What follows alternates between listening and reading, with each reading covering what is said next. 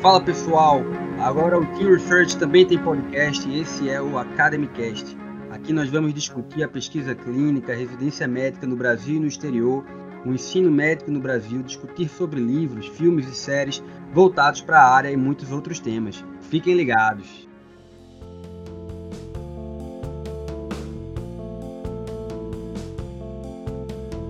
Oi pessoal, tudo bom? É, esse aqui é o episódio piloto do nosso podcast, o Academycast, né, do nosso Team Research, do, do Clinical Research Academy. Eu sou o Diego Laurentino e. Eu sou a Raquel Nogueira. É, nós somos os professores do curso de pesquisa do Clinical Research Academy. É, eu sou cirurgião geral, sou, sou médico formado pela Universidade de Pernambuco cirurgião geral pelo Hospital de Servidores do Estado, daqui de Pernambuco, mestrando na Universidade de Pernambuco e Sou Research Associate do Montefiore Medical Center, fica em Nova York, nos Estados Unidos. Meu nome é Raquel Nogueira, eu sou médica, sou pesquisadora, atuo em, várias linhas de pesquisa aqui no Brasil exterior e desde cedo, desde a faculdade, é, faço pesquisa, publicação de artigos científicos e participo de congressos acadêmicos. O, o episódio de hoje é sobre a importância da pesquisa científica na graduação, nós temos três convidadas aqui que, que, elas fazem parte do nosso time, da nossa equipe. Primeiro, vamos chamar aqui a, a Ana Caroline Barreto. Carol. Olá, pessoal, boa noite. Eu sou acadêmica do nono período da Faculdade de Medicina Nova Esperança, aqui em João Pessoa. E para mim é um privilégio compor essa equipe. Há pouco tempo envolvida com a pesquisa, mas muito animada. Beleza. Também temos aqui a La Laura Tavares. Laurinha, e aí, pessoal, tudo bom? Meu nome é Laura, mais conhecida como Laurinha, né? E sou estudante do oitavo período de medicina da Uninasal, sou presidente da LACIAS e faço parte desse time do Clinical Research Academy, ajudo a deixar as parcerias, participo do marketing. Então, muito feliz de estar aqui hoje. Agradeço muito o convite. Espero que vocês gostem. Maravilha, Laurinha. E por último, Carol Lucena. Oi, gente, tudo bom? Meu nome é Carol Lucena. Eu curso hoje em dia o sexto período na Uninasal. Gosto muito de pesquisa, me interesso muito pelo assunto. Vai ser massa. Vamos lá, então vamos lá para o tema do dia. O tema do dia é um assunto bem importante e é sobre a importância da pesquisa científica na graduação de medicina. Eu comecei é, a fazer pesquisa muito cedo na faculdade. A impressão que eu tenho de, da minha época de faculdade, sou formado desde 2011, não só o estudante de medicina, como o próprio profissional médico, ele, ele tem uma defasagem nessa parte de metodologia científica, de epidemiologia, e isso ele leva para a vida, ele tem dificuldade na leitura, na leitura e interpretação de artigos científicos e também para fazer pesquisa. Eu via pesquisa muito como ame ou odeie, e a maioria das pessoas simplesmente não gostava, até chegar no internato ou na residência e aí ter que apresentar um trabalho, um artigo científico, ter que interpretar numa reunião, e aí sentia muito essa dificuldade. Eu não sei, eu não sei se Raquel teve essa impressão também. É, é bem complicado. A gente começa na faculdade com uma cadeira bem importante, importante, que é metodologia científica e ou epidemiologia. E aí a gente não entende quão delicado e importante é esse tema. A gente só vem descobrir posteriormente, no final da, da graduação ou mesmo na própria carreira médica. A gente sente necessidade cada vez mais de saber mais sobre a temática. E a gente vai é, discutir é, com as meninas como é que é essa experiência. Quando é que momento a gente aprende sobre pesquisa científica na graduação, nas aulas, nas cadeiras de epidemiologia, clínica, é, metodologia científica. Gostaria de perguntar para Ana Caroline Ana Caroline, como é que foi? Como é que você iniciou aprendendo? Como é que foi que iniciou saber alguma coisa de pesquisa nas aulas de metodologia? Como foi essa experiência inicial? É, minha experiência na graduação foi logo no início e o ensino da, da pesquisa científica foi bem limitante, a verdade, é, pois o conceito de pesquisa foi transmitido de maneira pouco ilustrativa e atrativa, de maneira que eu não via a aplicação dela e sem muitas perspectivas e ao mesmo tempo bem desafiador, a pesquisa clínica se tornou muito difícil para mim por muito tempo, o que me fez buscar e aprender fora da graduação e com necessidade a mais. Foi aí que eu conheci o Dr. Diego e a gente começou a idealizar esse projeto, o que tem me feito buscar mais, dedicar mais à pesquisa. É, é uma ideia que me passa pela cabeça de que é, o estudante ele vê muito cedo na faculdade metodologia de pesquisa, medicina baseada em evidência. Ele está um tanto quanto imaturo ainda, ele não, não sabe muito bem para que serve, o que é, não entende muito bem a cadeira. E aí ele acaba não gostando e não, não sendo impulsionado a fazer pesquisa na faculdade. E aí ele acaba aprendendo mais para frente aos trancos e barrancos. Vai fazer um projeto de pesquisa, uma coisa, ele aprende na prática aquilo que ele deixou de aprender a, a, a, teoria inteira, né, da, daquele, daquele é, Aquele, o aprendizado que a gente recebe no início da faculdade, a gente não vê de início, de cara, aplicação imediata. A gente vem aplicar esses conhecimentos científicos de metodologia posteriormente, quando a gente vai fazer um projeto de PIBIC, PIC, é, é, vai para congresso, vai publicar artigos, outros trabalhos, e alguns desses temas, conceitos, a gente acaba perdendo. Então a gente depende muito, muito, bastante de, de orientadores que isso é bem importante, a gente tem que ter orientadores. Porém, o estudante, ele deixa, perde muita autonomia de conhecimento. Então, falta buscar, talvez, dar, não sei se dar esse assunto posteriormente na faculdade, ou então usar de uma maneira mais, como a Ana Carol falou, ilustrativa, né? Para que o estudante entenda o conteúdo, entenda a importância e aplicabilidade. É, é tentar uma coisa mais prática, né? Laurinha, conta aí sua história. Pessoal, minha experiência foi muito parecida com a de Ana Carol. Ela foi bem razoável. Poderia ter sido melhor, porque apesar de ter tido professores bons, é, eu acho que existe um déficit crônico no ensino da pesquisa no Brasil nas universidades, porque a maioria do, desses temas eles são dados no início da graduação, ainda no ciclo básico. E é como, como a Raquel falou, a gente aceita que é aquilo, mas muitas vezes não absorve, porque a gente não entende a importância que aquilo tem na nossa formação. Então, é, de nada adianta você saber a teoria da pesquisa, saber o que é uma amostra, saber calcular as questões estatísticas, se você não aplica. Pesquisa é muito de prática, né? Se você não agir, você não tem resultado. Então, eu tive três períodos. No primeiro período, a gente teve aula de metodologia científica. No terceiro, de epidemiologia e um pouco de bioestatística, umas noções assim. E no quarto período, a gente teve aula de medicina baseada em evidências. E assim, apesar de ter tido professores bons e ter tido muitas cadeiras que abordassem esses assuntos, que eu acho que não são todas as faculdades que têm essa, essa ferramenta, é, ainda assim eu senti certa dificuldade por conta dessa distância que existe, que a gente precisa desmistificar, né? Essa distância entre pesquisa e o aluno. Muitas vezes a gente acha que para você ser um pesquisador, você tem que ser um enviado de Deus na Terra. E nem sempre é isso. Você precisa de força de vontade, você precisa de um bom orientador e precisa de um tema bacana. Então, essa foi a minha experiência. E a gente vê também, muita gente acaba querendo publicar artigos e fazer trabalhos, às vezes por recompensas. Por exemplo, sabe que futuramente vai precisar é, de uma pontuação de faculdade, de uma residência, enfim, qualquer outro processo seletivo, e acaba não se importando tanto com realmente a pesquisa, e sim com a recompensa que a pesquisa vai lhe dar. Então, a gente vê muito isso. É tanto que quando as pessoas se formam, a gente vê só pequena amostras de pessoas que realmente continuam a publicar artigos, a ir para congresso, a trocar essas experiências científicas. Então, talvez aqui no Brasil a gente, a gente não conhece 100% a experiência de outras pessoas no exterior. Talvez precise fazer um trabalho mais pesado entre acadêmicos sobre essa postura, sobre como é que é dado o conteúdo, sobre o que, o que pode ser melhorado em relação a isso, o que pode ser modificado, e além do incentivo mesmo a pesquisa. É, eu costumo, eu costumo falar que o, o, o, estudante ele começa na pesquisa pelos motivos errados. Ele entra na faculdade e ele, e ele recebe uma enxurrada de informações falando do que ele precisa fazer durante a faculdade para poder entrar numa residência médica. E aí vem, vem a monitoria, vem a extensão, e vem, vem as apresentações, e vem o tema da e vem as pesquisas científicas. Dependendo do programa, programa de residência médica, ela vai falar, olha, você ganha tantos pontos se você publicar dois, três, quatro artigos, se você apresentar tantos trabalhos.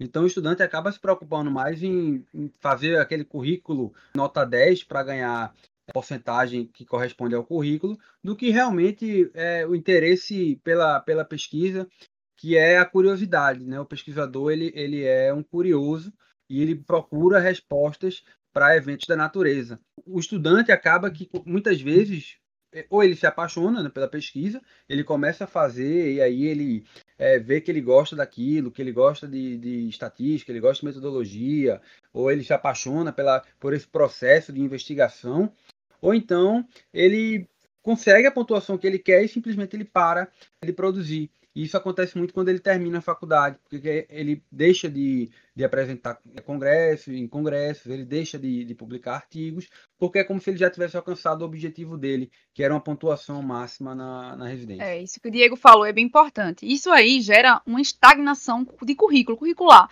Aqui no Brasil tem muito, uma estagnação. As pessoas param ali aquela produção na graduação e aí parou a produção científica. Então a gente tem que trabalhar mais isso. Outro tema importante é, seria eu perguntar a Carol Lucena se. Só um minutinho, só um minutinho, Raquel, deixa eu só concluir o, o pensamento de vocês. É, e assim, eu comecei a desconstruir um pouco essa visão que eu tinha de que pesquisa é para enriquecer o seu currículo e não a sua formação, depois que eu comecei a fazer o curso. Porque é, uma frase que me marcou muito, que foi dita em uma das aulas, é que a ciência ela não está no nosso serviço, nós aqui estamos no serviço da ciência. É muito importante que antes de começar a produzir ciência, de fazer pesquisa, cada um tem seus motivos, é óbvio, mas que cada, cada um olhe para dentro de si e se pergunte por que, é que eu quero fazer isso? O que é que esse tema pode trazer de impacto para a sociedade?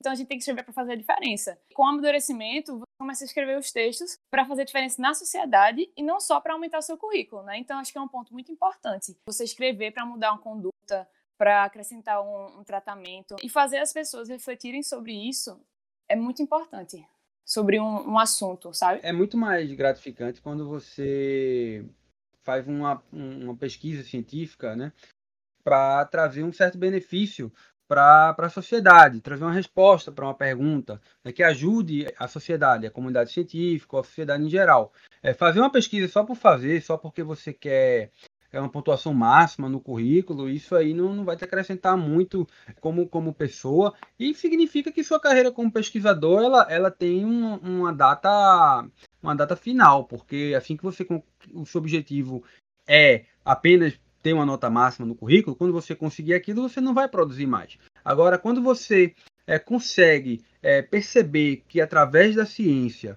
você consegue trazer é, um benefício, seja para os pacientes, seja para a sociedade, seja para quem for, é muito mais gratificante. E outro assunto, outro tema bem importante é sobre a preparação, a maturidade naquele momento que a gente recebeu o conhecimento científico, seja na cadeira na faculdade de metodologia, de epidemiologia, bioestatística, qualquer outro curso. Então é importante saber em que nível de maturidade a gente estava. Carol Lucena, como é que estava? Como é que você estava? Se sentia madura para receber aquele conhecimento, aqueles conceitos que é um, são um pouco, um pouco duros, né? Que é difícil de uh, fixar na memória alguns deles. Como é que você se sentiu? Raquel, confesso que eu não estava nada madura quando eu recebi esse conhecimento. Porque, assim, eu lembro que no primeiro período, a gente fica muito animado com as cadeiras mais práticas, tipo anatomia, semiologia, não entendia eu não entendia completamente nada de pesquisa. E os professores passaram de uma forma que não foi didático o suficiente para uma pessoa que não tinha contato nenhum passar a tomar gosto por aquilo, sabe? Então, assim, eu acho que no primeiro período o estudante ainda é muito imaturo em relação à pesquisa, principalmente quando não passou por nenhuma outra graduação. E isso vai sendo construído ao longo do tempo. Quando eu paguei epidemiologia e bioestatística também, é, eu não tinha a. não enxergava a importância da forma que eu enxergo hoje da pesquisa, entende? A gente sentiu na pele também, né? É, é uma coisa, um fato interessante, né? A gente aqui nós não estamos acostumados a ver no ensino médio é, a estatística. É, nos Estados Unidos é o contrário. Eles veem estatística no ensino médio e eles veem estatística no college, que são os, os primeiros anos de faculdade, antes, né? Antes dele ir para o medical school. Então, quando ele chega no, no, medical school, ele já, viu, ele já viu estatística duas vezes. Então, ele tem uma facilidade muito maior do que a gente, que chega na faculdade aqui, e aí chega lá no segundo período, terceiro período, vai pagar uma cadeira de bioestatística, escuta a palavra que quadrado, né? Você só, você só lembra daquela bola do Kiko, né? Da, da, bola quadrada lá, né? Mas você acaba que não, que não entende muito bem o conceito porque está sendo jogado pela primeira vez na sua, na sua frente. Eu, quando recebi na época que eu comecei essa cadeira, acredito que tinha sido no, no segundo período, já comecei a estudar a pesquisa. Eu fiquei desinteressada, eu fiquei bastante desestimulada. Só que aí eu comecei a me interessar em congressos, a escrever relatos que a gente, assim, estudante, não começa por um, um, ensaio clínico randomizado ou por uma revisão sistemática. A gente geralmente começa por um relato de caso clínico, que a gente vê ali com um professor, um staff, que acha que vai sair um bom relato daquele caso, um caso interessante, uma novidade. E a gente começa assim. Depois que a gente vai evoluindo para os estudos mais aprimorados. Eu comecei a estudar foi pelo inverso. Eu comecei a fazer os relatos e depois que eu comecei realmente a estudar, pegar num livro e tudo mais. Então, foi uma, é o inverso, né? Eu fiz o caminho oposto. Não é para ser assim. Geralmente a gente tem para estudar, conhecer os estudos e alavancar e depois começar a produzir. Né? Existe uma pirâmide de nível de evidência científica que vem da base é, como os relatos de caso e séries de caso até o ápice, que é que são as revisões temáticas com meta-análise. E a gente costuma falar aqui da base para o ápice, é o maior nível de evidência, e a gente fala aqui do ápice para a base é o número de artigos, ou seja, a base tem muito mais artigos publicados, como relatos e séries de caso, é, estudos de, é, observacionais, do que revisões temáticas com meta-análises, do que ensaios clínicos. Quando a gente começa na faculdade, é óbvio que o estudante ele não vai começar fazendo uma revisão sistemática com meta-análise. Ele começa com uma série de casos, um relato de caso, né? Às vezes faz, pode até fazer uma revisão integrativa, depois ele faz um questionário, um estudo transversal. Ele nunca começa, até para poder ficar, ficar mais, mais maduro na pesquisa, na, na metodologia, na metodologia científica. A maturidade, acredito que vem ao longo do tempo, na prática mesmo, quando a gente vê o quanto é importante a execução da pesquisa, tem em mente todos os conceitos, toda a aplicabilidade da pesquisa científica. E uma coisa que me incomodava muito no início da faculdade é que todo mundo falava: ah, porque tem que escrever, tem que fazer pibique, pibique, pibique. E eu nem sabia o que era pibique, na verdade. Só que todo mundo fica com essa pressão de você tem que escrever, você tem que pesquisar, você tem que ler artigo. Só que ninguém tá ali para dizer, ó, oh, para fazer é desse jeito, você tem que fazer isso, fazer aquilo, chamar um professor, sabe? É verdade. Só cobra e fica aquela coisa na cabeça da pessoa. É engraçado que quando vai sair aquela seleção pro PIBIC, PIC, enfim, das faculdades aqui no, no Brasil, aí todo mundo tenta achar um orientador, meu Deus, o orientador, preciso entrar no PIBIC esse ano, e aí fica naquela loucura, aí o orientador manda escrever o projetinho desse jeito. Escreve projetinho, vai escrevendo projetinho, aí a pessoa, meu Deus, como é esse projetinho? E é, é, bem engraçado. Eu acho que todo mundo passa por isso, né? Todo mundo que já fez algum PIBIC, alguma pesquisa. Eu tive a sorte de ter grandes orientadores. Né? Na minha faculdade eu tive bons orientadores, também tive orientadores que não eram, não eram tão bons.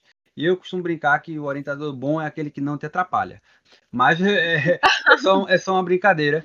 Mas uma coisa precisa ficar claro para todo, todo estudante, para todo estudante da área de saúde. Você precisa ter um orientador. Você não pode desenvolver um trabalho científico sem um orientador, independente de qual seja esse trabalho, independente se seja uma revisão narrativa, uma revisão integrativa, o que quer que seja, o estudante ele precisa ter é, um orientador da, da, da, sua instituição ou de outra instituição que, que seja parceira, porque o estudante ele está aprendendo, ele não tem ainda a capacidade técnica de fazer um resumo, de editar aquele resumo e daquele resumo estar perfeito para ser enviado para um congresso, muito menos um artigo completo. Então é muito importante que as pessoas entendam todo o trabalho que você vai fazer, você tem que ter um orientador. Não que o estudante aprenda ou, sa ou sabe escrever. Às vezes sabe, tem estudantes excelentes que escrevem muito bem. O problema não é esse, o problema é que ele é um estudante e precisa de um controle de qualidade. Quem pode te proporcionar isso é o orientador. Às vezes o orientador realmente fica ali de secundário, mas ele corrige. Às vezes ele vê erro que você não vê. Então o orientador é um controle de qualidade, até para te orientar mesmo. Não, faça desse jeito, daquele jeito, e pode melhorar. É muito chato você submeter um trabalho numa revista científica ou no congresso, e aí você chega lá apresentar, a, a mesa diz, tá, e quem é esse orientador? Só tem estudante, só tem você, não vão dar credibilidade. Ou certamente esse trabalho talvez não seja aprovado. Então, assim, é importante isso, independente se o projeto é fácil, difícil, impossível, é viável, enfim. Até porque o orientador ele é um conselheiro, né? É, você precisa de um professor para te orientar, porque muitas vezes é como a Raquel disse, ele ajuda você a enxergar aquilo que você não vê. Às vezes a gente não olha para aquilo que a gente precisa enxergar, mas o professor ele consegue filtrar o que a gente muitas vezes negligencia. Então, é muito importante que você tenha um orientador bom, um orientador envolvido, mas também é importante que, parta um pouco de você, essa dose de motivação. Eu acho que todo mundo tem que caminhar com os seus próprios pés para alcançar os seus objetivos. As pessoas elas não vão andar por você. Por melhor que o orientador seja, ele pode se empurrar, ele pode levantar sua mão na hora de necessidade, na hora que você se sentir desestimulado, mas ele não vai andar por você por longas distâncias. Então, eu acho que é uma balança, sabe? É, você tem que ter um, um orientador que te ajude, mas isso tem que partir de você também. É, Laura, aproveitando o que você comentou, me diga aí, é, quando é quando você percebeu que você precisava de ajuda científica, metodologia para escrever um trabalho, ou para fazer algo, um artigo de um congresso? É, quando você percebeu ou não percebeu? Como foi esse estalo? Rachel, véi, eu comecei a perceber essa necessidade quando no ciclo clínico a gente amplia o nosso contato com os pacientes. E tudo que os professores eles discutem com a gente se baseiam em artigos científicos. Todas as atualizações, todos os guidelines são baseados nisso. Se você não souber o que é um intervalo de confiança, se você não souber a qualidade, a hierarquia do seu estudo, você não vai conseguir proporcionar o melhor ao seu paciente e não vai conseguir extrair da oportunidade que você está tendo de aprender com o seu professor a maior parte do conhecimento. Então, foi aí que eu comecei a me estimular, a me tornar menos leiga e menos cega em relação à, à metodologia científica, né? Ela é muito importante porque, como você disse, muitas vezes as pessoas querem que você acredite na verdade que elas acham que é verdadeira, mas nem sempre aquilo que elas pregam é a verdade científica. Então, é importante até para você distinguir se aquilo que o professor está falando é verdade ou não, e não ficar de orelhado, né? Que nem muita gente aprende nos os estágios da vida, tirar suas próprias conclusões, até porque no futuro, quando a gente se formar, nós vamos ser formadores de opinião. É decisivo, é decisivo você você saber interpretar artigo, você escrever, é fundamental. E também é importante, outro ponto importante, é saber o fim. Muita gente faz os trabalhos, as produções, tem gente que tem um currículo enorme, a gente tem, a gente produziu muito também, mas assim, a gente saber o fim daquela produção. A quem a gente vai beneficiar? É um paciente? Porque às vezes as pessoas esquecem que tem um paciente envolvido. Então, assim, nosso fim é ajudar um paciente é evitar um tratamento que prejudique o paciente. Então, o fim não é produzir um artigo e publicar para o seu bem pessoal, para o seu ego. É para beneficiar alguém. Esse alguém possivelmente é um paciente seu ou de alguém. Essa questão da necessidade de, de, de aprender a metodologia científica e tudo mais ficou muito evidente agora com, com a pandemia do Covid-19. Surgiram várias, várias correntes aí é, com um pensamento meio, meio sofista, um pensamento que é aquela droga que ferviu no laboratório que vai salvar todo mundo, né? que os estudos não estão mostrando benefícios. Os melhores estudos de melhor evidência científica até agora não mostraram benefício em fazer uso, por exemplo, da, da hidroxicloroquina.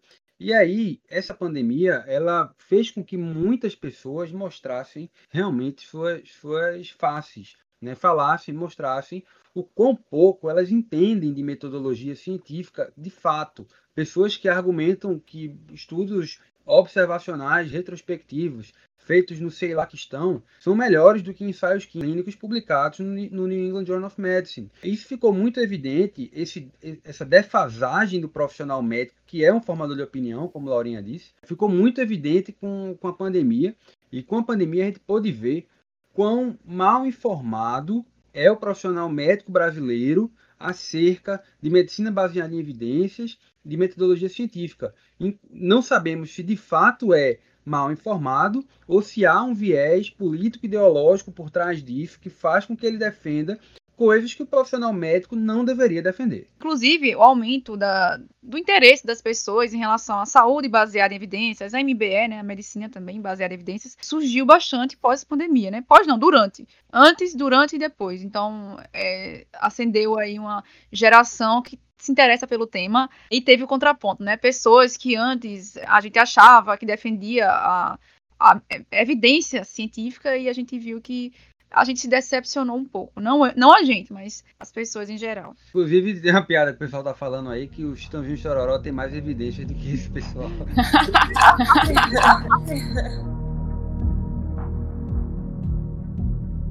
a questão da orientação na, durante a graduação. A gente que é médico e é graduando em medicina tem aprendizado constante em relação a tudo. A gente nunca é completo, até o fim da nossa vida a gente vai estudar. Então, é importante essa troca de conhecimento durante a graduação e pós-graduação, é, pós é, ter realizado a graduação, com professores. É realmente eles eles são, digamos assim, uma luz no fim do túnel para muita gente. E eu queria saber a experiência de vocês. Queria saber como é que foi, se vocês têm a ajuda de alguém, alguém que te orientou, alguém que deu aquela luz inicial, que te ajudou mais? Teve algum, vocês tiveram alguém na faculdade ou tem? Pode falar, Carol. É, Raquel, eu lembro que no primeiro período, meu professor é, de semiologia, muito bom, inclusive, Ivan, ele foi o primeiro a falar sobre pesquisa pra gente.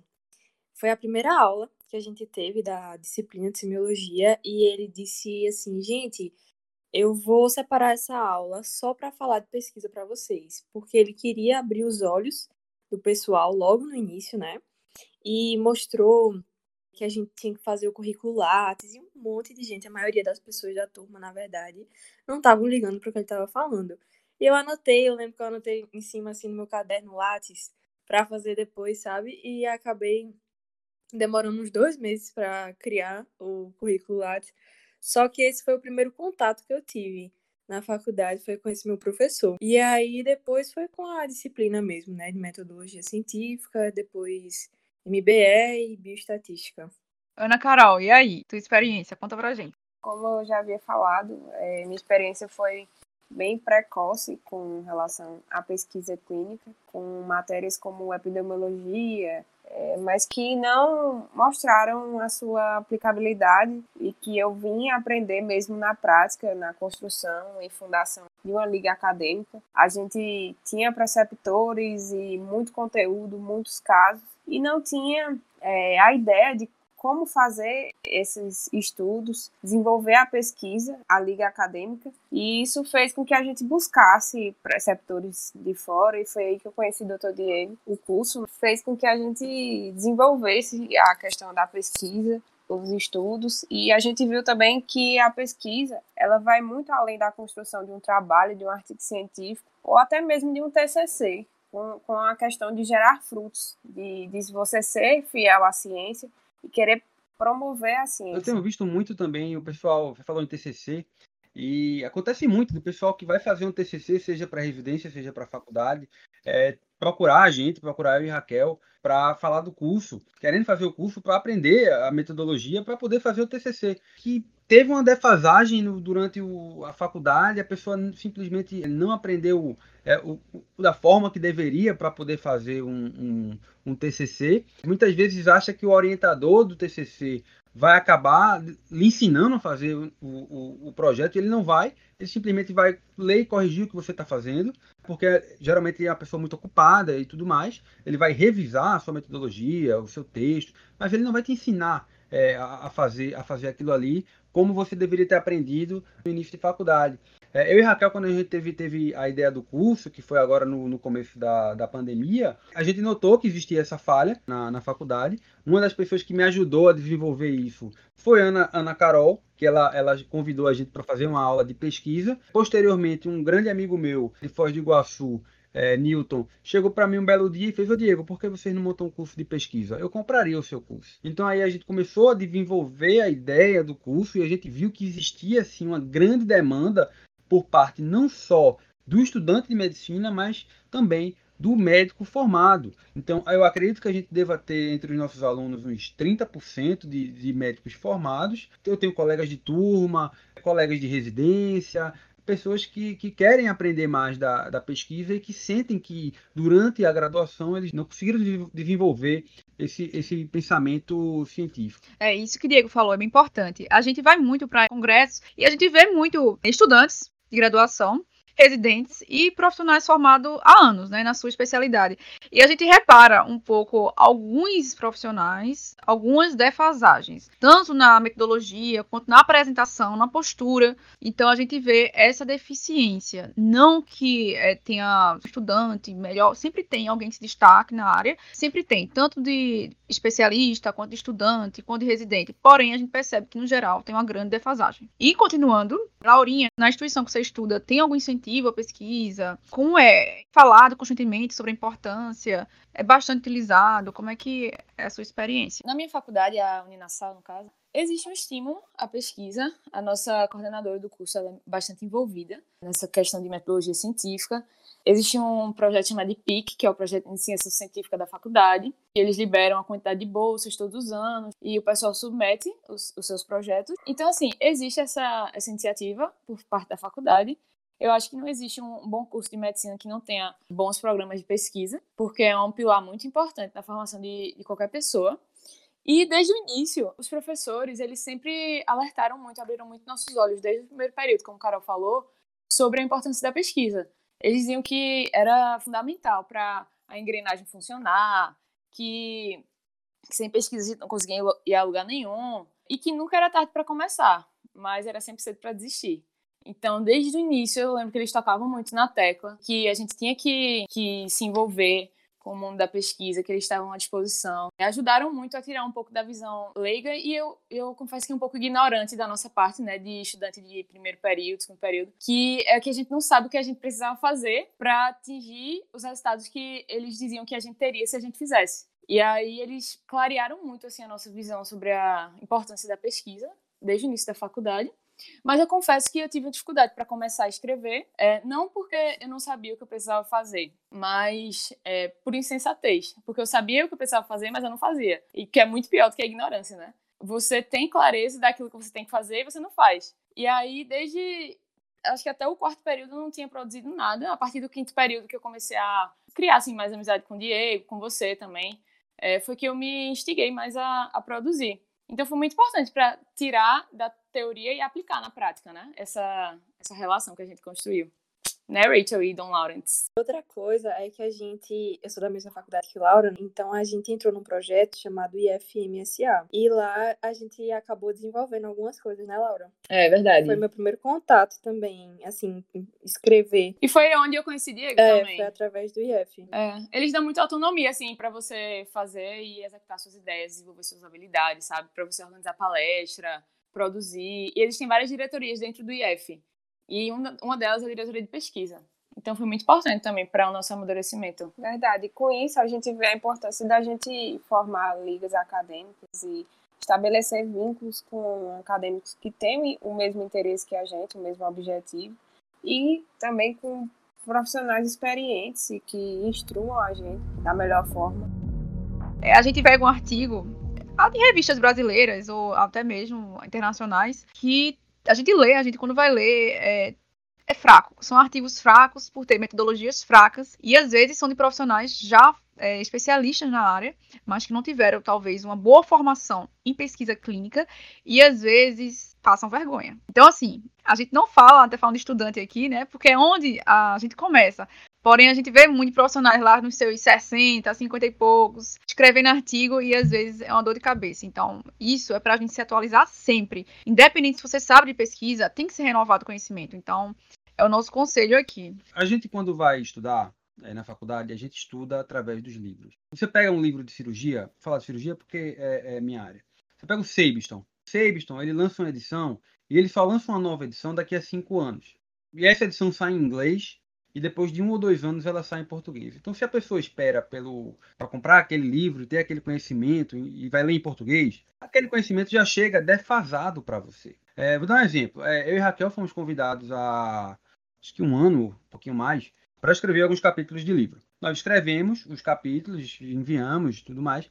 O livro ainda não saiu. Então, veja, a gente escreveu há cerca de um ano, um pouco menos que isso, mas o livro ainda não, não saiu. Então, o conhecimento, ele atualmente ele evolui de uma forma muito mais rápida. Então, você quando se forma, você tudo bem, você vai ter seus livros e tudo mais, vai ficar lá na sua estante, vai ficar no, no, no fundo quando você tiver uma, uma, uma aula por vídeo para você mostrar que você é culto. Mas aí você vai estudar pelos artigos, porque a revista tem revista que vai ter artigo todo mês, vai publicar uma edição. Tem revista que não vai dizer que ela é mensal, vai dizer que ela publica simplesmente é, on demand. O pessoal vai mandando os artigos e ela vai publicando online. Então, e, e aí acontece o contrário. Tem um overflow é, de informação. Você tem muita informação. Você tem junk science, que é aqueles artigos muito ruins que não deveriam ser publicados. Inclusive avaliou um assim é, um, é aqueles que a gente coloca no nosso clube de revista para meter o pau. É, o que acontece é que o conhecimento, quando você se forma, se você quer, se você quer estar é, atualizado na, na, e, e fazer para o seu paciente o que é mais atual, qual é a melhor evidência de determinado tratamento, você precisa ver, ler os artigos científicos, os ensaios clínicos, as revisões com, com, com as meta-análises. E aí sim você vai dar ao seu paciente o standard of care, o melhor tratamento para ele. Porque se você for procurar no livro, o livro às vezes está em cinco anos defasado e já existe coisa nova sendo ofertada na literatura. Então, como é que você vai é, interpretar e ter um senso crítico em cima desses artigos científicos se você não teve a base para poder fazer isso? O livro, a gente diz, é para sedimentar conhecimentos básicos Não é para ficar renovando conhecimento em livro, tá? Não que tem livros que são publicados rapidamente, mas conhecimento científico ali saindo no forno é para a gente ler no livro conhecimento básico e se atualizar sempre com os artigos, com as publicações com nível de evidência alto. Diego, o que é que você acha o incentivo à pesquisa, os frutos que geram? Qual a importância na sua vida disso? Veja, as pessoas estão acostumadas a receber o, o prêmio, é quase que imediato. A gente nunca, nunca avalia as coisas no, no longo prazo. E com a pesquisa ela é bem assim. Você colhe os frutos daquilo no futuro. Quando você faz pesquisa científica, você publica seus artigos, você vai a congressos, apresenta seus trabalhos, constrói o seu network, é, lá na frente você vai colher os frutos preocupado com dinheiro, preocupado em quantas cirurgias vão fazer, em quanto vão ganhar é, no fim do mês, é, se eu fizer 20 colelápticos, se eu fizer 15.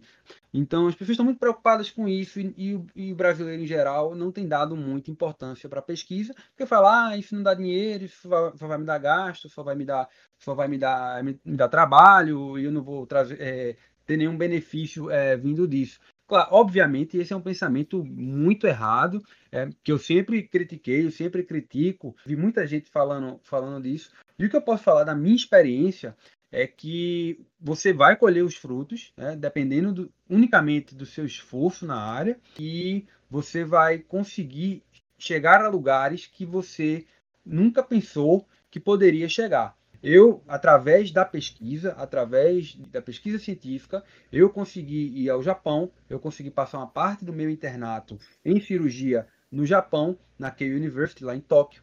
Eu consegui fazer vários estágios nos Estados Unidos eu fiz acho que quatro ou cinco e recentemente fui contratado como pesquisador por um hospital é, nos Estados Unidos. Se eu não estivesse preocupado com pesquisa, eu não estou dizendo que é para você fazer pesquisa pensando nessas coisas. Ah, vou fazer pesquisa porque eu, lá na frente eu quero ser chamado para trabalhar é, não sei onde. Não, não. Mas isso ele é um é, é, você, é, é natural, é, é intrínseco ao, ao, ao seu trabalho. Você vai colher esse fruto se você está fazendo o seu trabalho com, com seriedade. Lá na frente, o que você quiser, seja nessa área, você vai conseguir. A gente está chegando ao fim aqui do, do nosso episódio, ah, episódio é. 1. Vamos para as últimas considerações. Bom, os frutos, como o doutor Diego falou, a gente tem que sempre pensar que a gente tem que ser comprometido com, com a ciência e não com o nosso currículo, com a nossa vaidade, com o que a gente quer conquistar mas com o, o paciente, com a qualidade de vida que a gente pode promover, com o tratamento atual, com a pesquisa que a gente pode desenvolver e que pode gerar benefício para a nossa profissão. Concordo né? 100%. E é isso. Carol? Eu concordo 100% com a Ana Carol. Eu acho que é exatamente isso que ela falou. E como o Diego estava dizendo, é uma semente, né? E o plantio é livre, mas a colheita é obrigatória. Então a gente vai colher os frutos diferentes ao que a gente está plantando hoje. Vou colocar essa frase na camisa. Vou tatuar essa frase no meu braço. Boa. É, bom, assim, é mais ou menos o que vocês disseram também, minha opinião. Eu acho que a pesquisa, ela, além de ter esse papel social de trazer um benefício para as pessoas, ela abre portas para outras áreas do conhecimento. A prova é tanto que um dos presentes que eu ganhei foi a amizade de vocês. Talvez se não fosse a pesquisa, a gente não tivesse se aproximado. E possibilita que você vá a congressos, a simpósios, apresente trabalhos, amplia seu networking. Então, é muito legal, assim, essa, essa relação com as pessoas que a pesquisa ela traz também para o seu crescimento. Ah, muito bom, muito bom. É, a pesquisa traz muitos frutos a gente está trabalhando para que seja investido mais aqui no Brasil e no mundo, né? A gente quer que isso cresça, quer que a comunidade científica, os estudantes, profissionais incentivem nas universidades, nos centros cada vez mais. É um orgulho fazer, gostar de pesquisa, incentivar a pesquisa. A gente sabe que os frutos são diários, não financeiros. A gente sabe que os frutos são maiores do que dinheiro é, pensando no paciente, pensando numa conduta correta, pensando é, em outros benefícios também, tá bom, pessoal? Espero que tenham gostado. É, Foi chegamos, muito bacana a discussão. Chegamos ao fim do nosso episódio número 1 um do nosso podcast. Espero que vocês tenham gostado. Até mais. Tchau. Até mais. Tchau, tchau, pessoal. Um abraço. Tchau.